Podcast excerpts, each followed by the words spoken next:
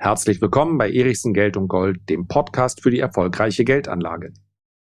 Heute geht es um die Aktien von Teladoc, um PayPal, um About You, um Zalando, um Alibaba, um Roku, um Xiaomi und noch einige mehr. Es handelt sich um die Aktien, mit denen ein Hörer dieses Podcasts zum Teil sehr deutlich im Verlust ist, weil er sie im Jahr 2020 gekauft hat. Und ich möchte gerne beantworten, wie ich mit solchen Verlusten umgehe. Und ich werde, das ist ja eher selten der Fall, auch die Aktien ganz konkret besprechen. Na dann legen wir mal los. So, wann immer wir über Einzelaktien sprechen, darf dieser Disclaimer nicht fehlen. Das hier ist keine Anlageberatung und es ist auch keine Aufforderung, irgendwie an der Börse tätig zu werden. Wann immer man an der Börse tätig wird, können und werden wahrscheinlich sogar Verluste entstehen und für die seid ihr ganz allein verantwortlich. Ich stelle hier nur meinen persönlichen Standpunkt dar und der kann selbstverständlich verkehrt sein. Und dann möchte ich mich bedanken für die vielen Zuschriften, die ich immer wieder erhalte zum äh, Teil eben auch mit Themenanregungen. Und hier geht es um Verluste.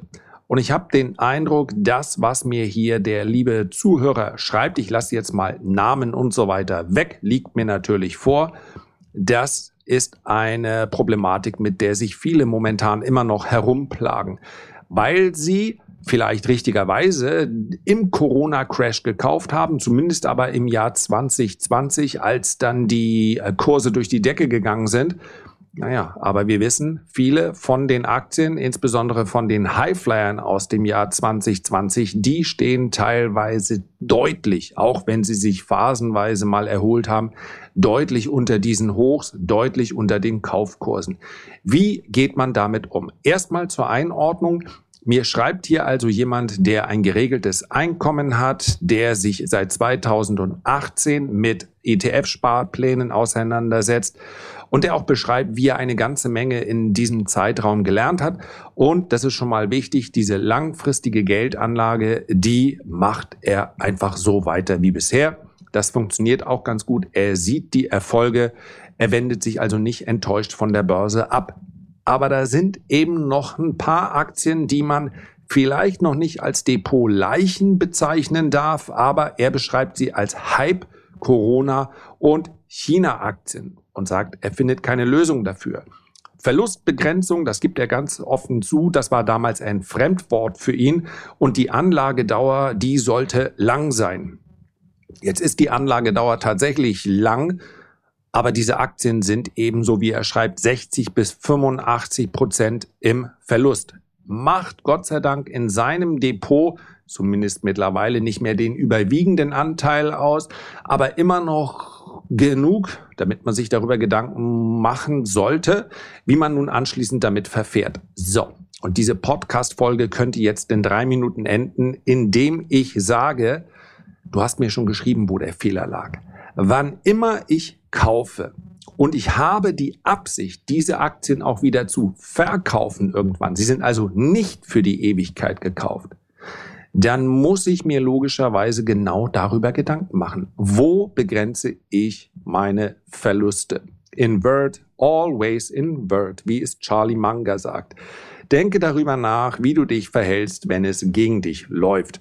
Wenn wir über langfristige Aktien sprechen, dann sind das normalerweise weitaus konservative und nicht diese Unternehmen, bei denen vielleicht der ganz große Reibach entstehen kann, wenn denn alles gut geht, bei denen aber auch eine erhöhte Wahrscheinlichkeit besteht, dass es eben nicht gut geht. Die sind nicht geeignet für die langfristige Anlage. Das sind spekulative Werte und die gehören zumindest bis auf einen ganz kleinen Anteil nicht in das langfristige Depot.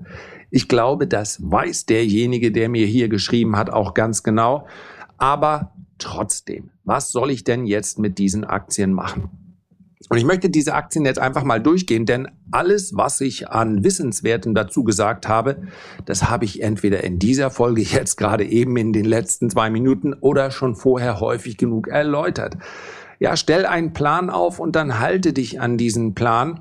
Aber wenn es denn jetzt mal schief gegangen ist, Natürlich macht es einen Unterschied, in welcher Aktie ich dort investiert bin. Und ich kann hier keine pauschalen Ansätze liefern, weil einfach die Unternehmen so unterschiedlich sind. Bei einen, wir werden gleich über diese Aktien sprechen, bei einigen gibt es aus meiner Sicht die Möglichkeit, dass zumindest aus der Hop- oder Top-Situation noch ein Top wird. Bei anderen bin ich skeptischer. Und wie eben schon im Anfangsdisclaimer erläutert, das hier ist keine Aufforderung. Ich habe, das sage ich auch gleich dazu, bei zwei Werten auch keine tiefergehende Analyse vorgenommen. Sie haben mich in der Vergangenheit nicht interessiert und das hat vielleicht auch seinen Grund, aber Vielleicht rutscht mir hier auch schlicht und einfach etwas durch die Lappen. Es ist unmöglich in diesem breiten Universum alle Aktien tiefgehend und eingehend zu analysieren. Es gibt auch Branchen, in denen das besonders schwer ist. Zum Beispiel Banken und Versicherungsaktien gar nicht so einfach hier die guten von den schlechten zu unterscheiden. Tatsächlich ist nicht immer bigger better. Es gibt auch hier im Nebenwertesegment einige ganz interessante Werte, aber eben reichlich wenig. Und damit diese Podcast-Folge nicht jetzt schon endet, das wäre ja geradezu grotesk, möchte ich einfach mal die Werte besprechen, die er mir hier genannt hat. Und er hat im Übrigen auch darum gebeten, sonst würde ich das auf keinen Fall machen. Wenn ihr in irgendeiner Art und Weise um Diskretion bittet, dann halte ich mich natürlich daran und werde nichts davon publik machen. Also seine roten Laternen im Depot Grüße an Frau Wood, sagt er. Also Kathy Wood von ARK Investment ist gemeint. Teladoc. I think the story here is huge. When you think about healthcare as 20% of uh, the US economy, so a $4 trillion ecosystem, the waste there is at least 400 billion. Und wenn ihr mich im Hintergrund, Hintergrund ein bisschen klicken hört, dann liegt das daran, dass ich mir die Werte dann auch aufrufe. Ja, im Hoch, ich hoffe, er hat sie nicht direkt da gekauft, im Hoch über 300 US-Dollar und im Tief aktuell nahe des Tiefs bei 19,38 Dollar. Das ist der Schlusskurs von gestern Abend. Ich nehme die Podcast-Folge jetzt allerdings in der vergangenen Woche auf. Aber seien wir ganz ehrlich, bei über 300 Dollar und dann ist es auch egal, ob sie jetzt bei 19, 20 oder 21 Dollar ist. Teladoc war so gepreist, als ob wir alle uns aufgrund dieser Corona-Pandemie jetzt dauerhaft dazu entscheiden würden, nicht mehr persönlich zum Arzt zu gehen. Das war eine Bewertung, die war schlicht und einfach zu hoch. Und es gibt natürlich Unternehmen, die haben eine hohe Bewertung gehabt, haben jetzt eine niedrigere Bewertung und werden dadurch zu einer ähm, attraktiven Spekulation. Das ist bei Teladoc meines Erachtens nicht der Fall. Ich sehe hier nicht den Burggraben. Es gibt tatsächlich mehr als nur einen Konkurrenten und viel schlimmer noch, das Wachstum ist gering und dafür ist die Aktie immer noch recht hoch bewertet. Und das Allerwichtigste, wenn ihr euch so einem Unternehmen nähert, selbst wenn ihr mir jetzt widersprecht und sagt, du hast nicht erkannt, wo das Potenzial von Teladoc ist, das kann passieren. Aber streicht bitte das, was in der Vergangenheit geschehen ist. Es ist vollkommen egal für den Status quo, ob die Aktie vor zwei Jahren bei 5 Dollar notierte oder bei 300 Dollar. Der Kurs aus der Vergangenheit ist kein Indiz dafür, dass die Aktie sich jemals wieder in diese Höhen bewegen wird. Von einem Trend müssen wir ja schon lange nicht mehr sprechen. Ja, wenn ein Wert mehr als 95 Prozent verliert, dann sind es alle Unterstützungen, selbst aus der technischen Analyse, sind alle lange durchbrochen. Aus meiner persönlichen Sicht wird Teladoc diese Hochs nie wieder sehen. Ich bin nicht optimistisch für das Unternehmen. So, und bevor ich jetzt die anderen Werte gleich jetzt noch bespreche, hier noch der Hinweis, wie ich dann persönlich damit verfahre. Und so etwas kommt zwar selten vor, dass ich also ungeplant in einer Position bin, ja, insbesondere die Leser der Renditespezialisten werden jetzt sagen, naja, im Faktor 10 Depot, das ist wie ein kleiner Hedgefonds gewesen, den wir auf Sicht von mehreren Jahren, Abrechnungsstichtag ist im Jahr 2027 angelegt haben. Auch dort sind die Werte teilweise deutlich im Minus. Sie machen weniger als sieben Prozent des für die Aktienanlage zur Verfügung stehenden spekulativen Kapitals aus. Weniger als sieben Prozent nun mal als Größenordnung. Aber dennoch sind das Verluste. Ich habe hier von vornherein gesagt, ich bleibe in diesem Unternehmen aufgrund der Story und werde 2027 abrechnen. Der Sinn ist dann, dass einige dieser Aktien bis dahin eine Kursvervielfachung erleben. Und diese Frage muss ich mir heute stellen und ich muss sie realistisch beantworten. Ist das noch möglich? Wo soll das herkommen? Müsste sich dafür alles drehen, was heute in, der, in den Quartalsberichten zu sehen ist? Oder gibt es diese Chance noch? Und wenn nicht, was mache ich damit? Natürlich habe ich Verlustpositionen in der Vergangenheit gehabt. Und ich sage es euch, ich habe gerade im Jahr 2022 einige Positionen im Verlust verkauft, weil die Frage, was muss sich alles ändern, damit auch in einem Umfeld, in dem Zinsen nun mal wieder existieren, diese Unternehmen wirklich gut werden. Und bei einigen lautet die Antwort, ich sehe da kein Potenzial. Und dann realisiere ich natürlich diese Verluste auch gerne, weil sie für mich steuerlich einen Sinn machen. Und ich bin kein Steuerberater und diesen Disclaimer stellt euch bitte noch fetter vor. Aber rein theoretisch kann ich, wenn ich unser aktuelles Steuerrecht richtig verstehe, diese Verluste ja durchaus mal sichern und kann dann ja mit einem gewissen zeitlichen Versatz, es gibt dazu einige Artikel, was angemessen ist, könnt ihr gerne mal googeln, auch wieder ins Depot nehmen. Dann habe ich den Verlust, den steuerlichen Verlustvortrag, den ich entweder mit bereits existierenden Gewinnen verrechnen kann. Ja, wenn ich hier etwas Falsches erzähle, kann sich gerne auch ein Steuerberater melden oder ich lade mal jemanden hier ein, ist vielleicht auch ganz sinnvoll. Dann kann ich das miteinander verrechnen oder ich kann auch einen Verlustvortrag aufbauen und dann später Gewinne damit verrechnen. Das ist möglich, ist keine steuerliche Beratung, aber insofern sollen Verluste wenigstens noch was Gutes haben. Das habe ich auch zu diesen Russland-Aktien gesagt. Ich hätte einige gerne zumindest verkauft, denn ohne Verkaufsabrechnung kein steuerlich relevanter Verlust. Also Teladoc, ganz offen, ist für mich nichts, würde ich auf diesem Niveau auch nicht kaufen. Und wenn ich die Frage dann äh, mit Nein beantworten muss, also würdest du jetzt noch kaufen, dann ergibt sich daraus ja auch eine gewisse Konsequenz. Nächster Wert, Zalando und About You. So ähnlich. Man muss sich fragen, wo ist hier der Burggraben im E-Commerce? Dabei sind Zalando und About You jetzt nicht teuer. Ist also für mich, wenn ihr das nach Ampelsystem sehen würdet, eher eine gelbe Position. Die können sich durchaus wieder erholen. Man muss allerdings auch sagen, dass auch aus Fernost momentan einige E-Commerce-Plattformen nach oben schießen. Und am Ende des Tages frage ich mich, ob man die Umsätze, zweifelsfrei im Jahr 20, wo sollte man schon shoppen gehen? Also es war natürlich alles ein mega Konjunkturpaket. Und wer sagt, wir werden noch weitere Pandemiewellen sehen, wo wir alle zu Hause bleiben müssen, der, dann sind das sofort wieder interessante Aktien. Und sie sind auch nicht komplett überteuert aber ich finde sie absolut uninteressant. So muss ich es stehen lassen. Ich habe Amazon nach wie vor im Depot. Der, die E-Commerce-Sparte ist ebenfalls keine sonderlich profitable, ist für mich dort aber sinnvoll, weil eben diese große Plattform einiges an Flexibilität bietet für andere Geschäftsbereiche. Aber ich kann die Kritik an E-Commerce durchaus verstehen. Zalando und About You in einem Abwasch für mich nicht weiter interessant. PayPal habe ich auch einiges an Videos zugemacht und PayPal ist völlig zu Recht unter Druck geraten. Wenn man so will, dann ist es heute eine Value-Fintech-Aktie, ohne dass wir allerdings die Historie haben, die man bei vielen Value-Aktien hat. Ich weiß, hier werden immer die knapp 420 Millionen aktiven Konten genannt und ich selber nutze praktisch jede Woche PayPal. Aber das Unternehmen ist natürlich auch nicht mit ein paar Millionen bewertet. Es ist nicht so, dass die Börse hier etwas übersieht.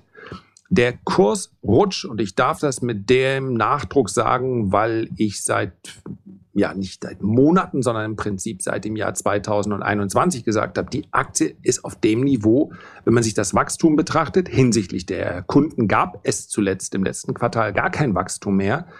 Hm, das muss man noch nicht als dauerhafte Stagnation wahrnehmen, aber die Konkurrenz, die schläft nicht. Und von daher finde ich PayPal auf diesem Niveau, wenn ich sie hätte, würde ich sie nicht mehr verkaufen. Für mich wird es eine interessante Spekulation, sollten wir jetzt nochmal einen Rutsch sehen in der Aktie, weil ich dann glaube, dass eventuell aufgrund des doch ziemlich stetig anfallenden Cashflows das Unternehmen interessant wird, vielleicht auch für Private Equity. Es, ich habe da noch nichts gelesen in der Richtung, aber sie sind nicht mehr teuer auf diesem Niveau. Nicht mehr teuer ist nicht gleichzusetzen mit fundamental unterbewertet. Aber wenn ich, so möchte ich es als Fazit stehen lassen, wenn ich in PayPal Pal investiert wäre, würde ich sie auf diesem Niveau nicht mehr verkaufen. Und wie gesagt, spekulativ würde ich auf etwas tieferem Niveau, lass mich mal ganz kurz den letzten Kurs, und kann ja ruhig mal ein bisschen Fleisch direkt dranhängen. Äh, ja, machen auch wirklich gar keine Gegenbewegung am Aktienmarkt haben die letzte Unterstützung auch wieder durchbohrt. Also ich mag es gar nicht sagen. Aber wenn ich PayPal zu unter 50 Dollar kaufen könnte und rein charttechnisch ist das gar kein Problem. Also eine Aktie, die von 310 Dollar äh, innerhalb von Monaten fällt auf 93 Dollar und dann von 93 Dollar in einer Phase, das muss man ja auch immer sehen, in der der Nasdaq 100 sich um 40, äh, 45 Prozent, ja, vom Tief aus sogar ein bisschen mehr erholt hat. In dieser Phase hat sich PayPal dann nochmal halbiert und ist immer noch an seinem Low, an seinem mehrjährigen Low. Das ist alles anderes als relative Stärke. Also ein schneller Ausverkauf können Quartalszahlen für verantwortlich sein oder sonst irgendwelche Nachrichten oder auch schlicht und einfach eine Börse, die äh, sich in der Stimmung wieder deutlich verschlechtert. Ein schneller Ausverkauf unter 50 Dollar wäre spekulativ dann ganz interessant. Block, ebenfalls ein Fintech-Unternehmen, ebenfalls das immer wieder als kleiner Reminder. Wir besprechen hier die Werte, die mir der Hörer genannt hat, mit denen er tief im Verlust ist. Block finde ich als Spekulation fast, fast noch ein bisschen interessanter, aber auch spekulativer. Wenn man sich die Umsätze anschaut, den, das Cashflow-Wachstum, das Gewinnwachstum, ähm, praktisch alle Metriken, dann sind sie in fast allen Disziplinen stärker als PayPal, aber auch höher bewertet. Das heißt also, wer Lust hat auf Turnaround und Hop- oder Top-Story, ich würde sagen, wenn es so wäre, ich bin aber nicht im Block in, aktuell investiert. Ja, die Aktie hat sich vom Tief auch deutlich erholt. Also machen wir es kurz. Block ist spekulativer als PayPal, auch Fintech, aber fast ein bisschen spannender. Denn Wachstum wird momentan nicht übermäßig an der Börse honoriert. Die Börse schaut drauf, wer verdient Geld, wie nachhaltig ist das und wie hoch sind die Zinsschäden. Also wie ist die, ähm, der Bedarf an frischem Kapital. Und insofern kann Block äh, durchaus auch, wird sich wahrscheinlich sogar volatiler als PayPal entwickeln. Aber ich, ich fände sie sogar sehr spannend, ja, wenn es nicht diese miese Verbesserung gebe, Dilution. Das heißt also, das Management weiß offensichtlich auch um seine Qualität, wollen wir es mal so ausdrücken. Und diese äh, Verwässerung der Shareholder durch die Options und so weiter, durch die Aktien, die ausgegeben werden, das ist mittlerweile gang und gäbe. Du musst gute Leute gerade in diesem Bereich natürlich auch bezahlen. Und so uninteressant ist das für das Unternehmen, das natürlich nicht hier eine gewisse Incentivierung stattfinden zu lassen. Also dass die unter die ähm, das obere Level des Managements dann auch an dem Unternehmen beteiligt ist. Das will man ja aber es findet eben auf dem Rücken der Shareholder statt. Das muss man ganz klar sagen. Die Verwässerung bei Block ist ziemlich stark. Ohne diese Verwässerung fände ich es sehr interessant. So muss ich sagen, es ist schon spekulativ. Ja, es darf auch nicht vier Quartale was schiefgehen, dann steht so ein Wert auch wieder 50 Prozent tiefer. So. Äh, Rakuten, japanischer Wert, muss ich ganz offen sagen, habe ich mich nicht eingehend mit beschäftigt. Äh, ich mag diese, diesen Konglomeratsatz nicht besonders. Wäre diese, so ein Konglomerat jetzt heillos unterbewertet, dann kann das interessant sein, weil es vielleicht auch eine Fantasie gibt, dass einzelne Bereiche ausgespinnt, hätte ich jetzt beinahe gesagt, ausgegliedert werden. Äh, ich habe keine Pläne dazu gehört. Die Sektoren sind nicht uninteressant, sind ja zum Teil auch im Gaming-Sektor und so weiter. Da sind sie natürlich auch nicht alleine. Also ich mache es kurz, ich habe mich mit, den mit dem Unternehmen nicht eingehend beschäftigt. Ich kann sehen, dass die Börse hier nicht allzu viel Hoffnung hegt momentan, ist aber immer noch, ähm, ja, ist jetzt keine kleine Klitsche, habe ich aber keine gesteigerte Meinung zu. Alibaba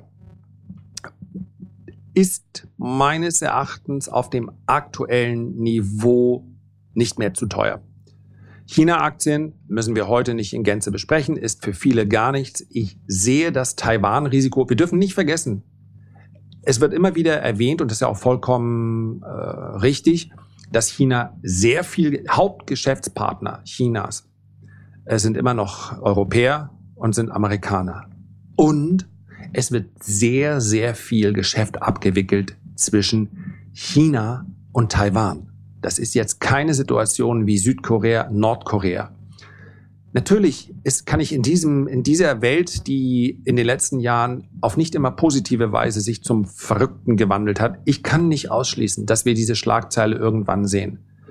Aber aus meiner Sicht ist es nichts, was ich derzeit in meine Entscheidung an der Börse mit einfließen lassen muss. Also, die drohende Gefahr, dass China in Taiwan auf welche Art und Weise auch immer einmarschiert. Und wenn ich chinesische Aktien einfach als das betrachte, als Unternehmen, die in der zweitgrößten Volkswirtschaft der Welt tätig sind, die momentan in einer Wachstumsstelle sind, keine Frage, aber Alibaba ist verglichen mit den westlichen Pendants schlicht günstig. Gilt auch für einige andere chinesische Unternehmen, aber nach denen ist ihr ja heute nicht gefragt. Von daher Alibaba wäre für mich eine Position, aus der ich nicht aussteigen würde. Roku muss ich mich zurückhalten, weil ich in Roku investiert bin. Ich bin auch im Minus mit der Aktie. Das Management macht letztlich aber das, was ich erwarte. Das heißt also, sie, natürlich ist Sparen immer gut, aber wenn du eine gewisse Strategie hast und sagst, jetzt ist die Zeit, es gibt gerade im, in den Streaming-Diensten, kannst du nicht sagen, da machen wir mal zwei Jahre. Das kannst du machen als eine Coca-Cola oder als eine Procter Gamble. Lass uns einfach mal zwei Jahre abwarten, bevor wir hier große strategische Entscheidungen machen und investieren. Das geht in diesem Segment nicht. Roku verdient pro User deutlich mehr, fast das Dreifache von dem, was Netflix verdient. Roku ist höchst geldverbrennend, um es mal so zu sagen. Ja, sie nehmen aber auch, äh, das ist nicht unprofitabel, das Unternehmen, aber die Verbrennungsrate des Geldes, manche Sachen hören sich übersetzt nicht so elegant an, die ist immer noch hoch. Was ich damit sagen will, Roku geht High Risk. Ich bin bereit, als Aktionär das mitzugehen. Ich bin im Minus mit der Aktie. Ich halte die Aktie weiter. Und die nächsten beiden Werte, nee, drei sind's noch, äh, kann ich relativ äh, kurz machen, weil ich mich mit C Limited auch nicht wesentlich auseinandergesetzt habe. Und dann sollte man einfach die Klappe halten. Xiaomi ist so ein Sonderfall. Könnt ihr euch noch an den Xiaomi-Hype erfahren? Das ist die nächste Apple und, und, und. Und was man ihnen zugute halten muss, sie fahren nicht zurück. Das heißt also, die Investitionen in die Strategie sind immer noch hoch. Es ist ein Hop- oder Top-Wert, muss ich ganz klar sagen. Die, es ist für Xiaomi denkbar ungünstig gewesen. Ja, die Aktie stünde, ist ein ganz klarer Zinsverlierer. Wer also davon ausgeht, dass die Zinsen in den nächsten zwölf Monaten schnell sinken und auch erstmal unten bleiben, der hat mit Xiaomi, äh, Xiaomi, ja, damit wir von der gleichen Aktie sprechen, einen Wert, der davon profitieren sollte. Aber auch hier ist die, ist es für mich ein Hop- oder Top-Wert, in den ich wahrscheinlich, nein, sicher nicht investieren würde. Wenn ich investiert wäre, ja, ich würde sie wahrscheinlich halten. Ich würde sie wahrscheinlich halten, aber das ist schon sehr Hop oder Top. Kann man nicht anders sagen. Und finally, lang und schwarz. Und lang und schwarz, äh, wenn man sich die Aktie als solches betrachtet, billig, vor allen Dingen auch massiv profitiert. Also man fragt sich natürlich, wer profitiert davon, von dem steilen Aufstieg von Trade Republic. Und dann sollte man natürlich meinen, jeder Trade Republic Kunde weiß das, der Handelspartner Nummer eins, der sollte davon profitieren. Tut er aber nicht. Denn es gibt immer noch schwebende Rechtsverfahren, insbesondere mussten Rückstellungen getätigt werden hinsichtlich der Cum-Ex-Verfahren und, und, und. Und hier sind wir an dem Punkt, den ich vor kurzem in einer Folge schon mal gesprochen habe, besprochen habe. Wenn alle Welt sagt, eigentlich sollten sie höher stehen, das ist der Turnaround-Wert. Aber die Aktie reagiert nicht dann sind es in der Regel nicht die Privatanleger, die hier etwas erkennen, was die Profis nicht erkennen. Nun muss man dazu sagen, dass bei Lange und Schwarz, das merke ich auch bei einigen anderen Werten, Nebenwerte sind darüber hinaus noch teilweise auch zu Unrecht meines Erachtens massiv unter Druck geraten. Aber bei Lang und Schwarz, das ist für mich auf diesem Niveau kein Kauf, war allerdings, weil ich sowieso bei diesen Aktien etwas skeptisch bin, auch in der Vergangenheit nie in Kauf. Von daher, wenn man den ein oder anderen Verlust steuerlich geltend machen kann, dann doch vielleicht am ehesten bei den Werten, wo man mehr oder weniger eine Blackbox im Depot hat. So möchte ich es mal formulieren. Also, das war jetzt ein bisschen bunter Ritt und natürlich ist jede einzelne Aktie dann auch nicht hinreichend beschrieben. Wenn ihr sagt, hier hast du was übersehen, dann schreibt mir natürlich sehr gerne. Ich freue mich ja drüber und das eine oder andere wird dann hier auch immer einfließen. Das war's heute zum Thema Verluste. Herzlichen Dank für deine Aufmerksamkeit. Ich freue mich, wenn wir uns beim nächsten Mal gesund und munter wiederhören. Und ich freue mich natürlich sehr, wenn du dir die Zeit nehmen würdest, ein kurzes Feedback oder einen Kommentar zu hinterlassen. Naja, und wenn dir das Ganze hier gefällt, dann abonnier doch gerne den Podcast. Also bis zum nächsten Mal. Mach's gut.